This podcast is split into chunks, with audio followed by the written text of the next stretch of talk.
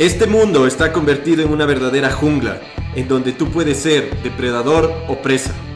Llevo cerca de 10 años estudiando el comportamiento humano desde una óptica no convencional y he descubierto que la estructura social no está diseñada para que seamos felices. Te invito a que juntos destruyamos creencias obsoletas y construyamos una vida mejor.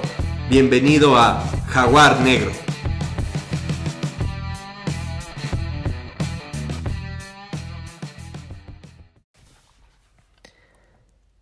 Hace creo que unos nueve meses aproximadamente, mi vida ha, ha estado teniendo un giro bien interesante. Mm, siento que hubo una época en la que realmente estaba muy anclado al futuro, a las metas, a mis sueños.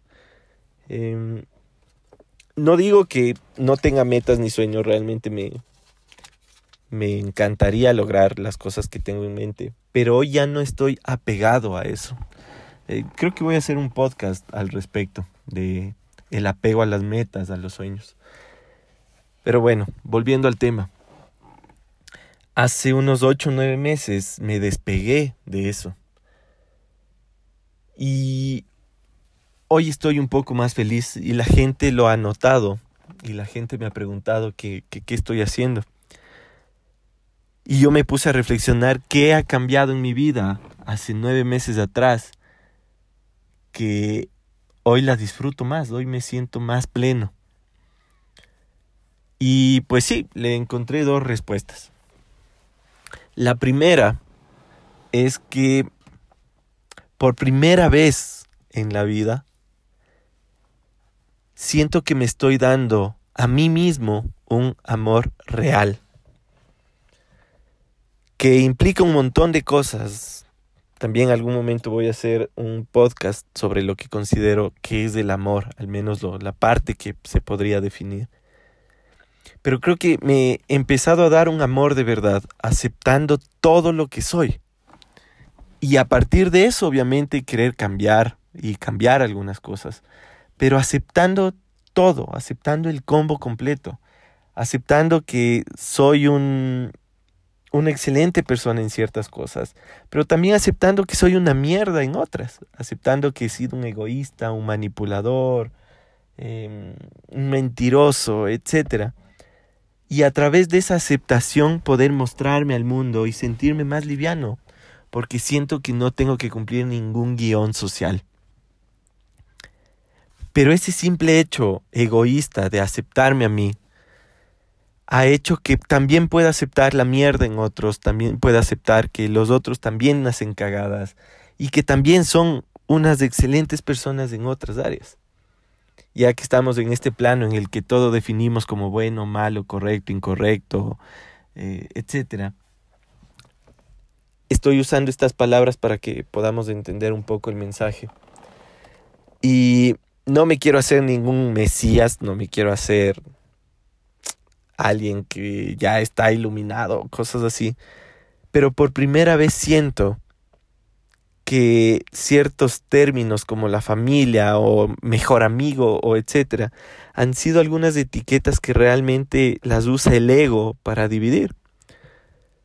Porque le escuchaba a Diego Dreyfus, que ya lo nombré en otro podcast, eh, que decía, el amor a los hijos es la muestra más grande del ego.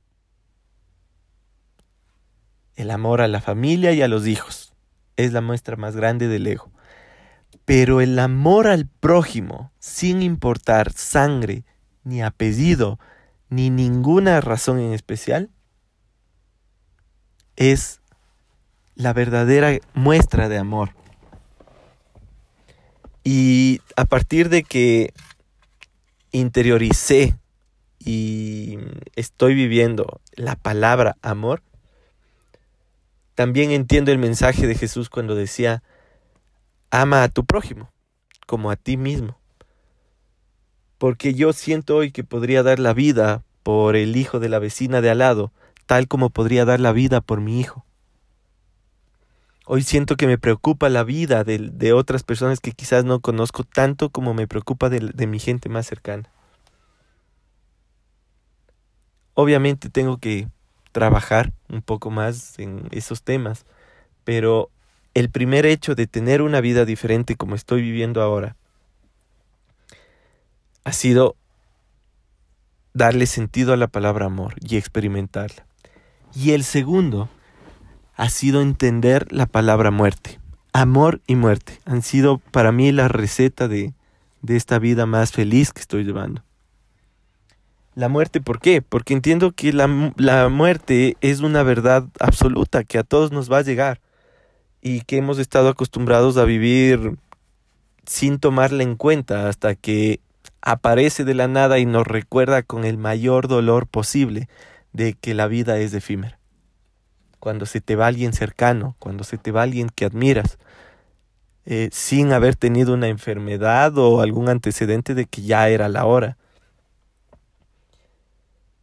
me, me ha llevado a entender que cada segundo es valioso, que cada momento es valioso, que cada experiencia es valiosa.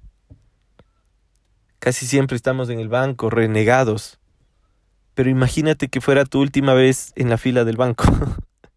no sé si estaría renegado. A veces estamos renegados porque nuestro hijo nos está gritando en la oreja. Imagínate que fuera la última vez que tu hijo te está gritando en la oreja. El amor y la muerte. Las dos palabras que han estado moldeando una vida más plena. Espero que te puedan servir.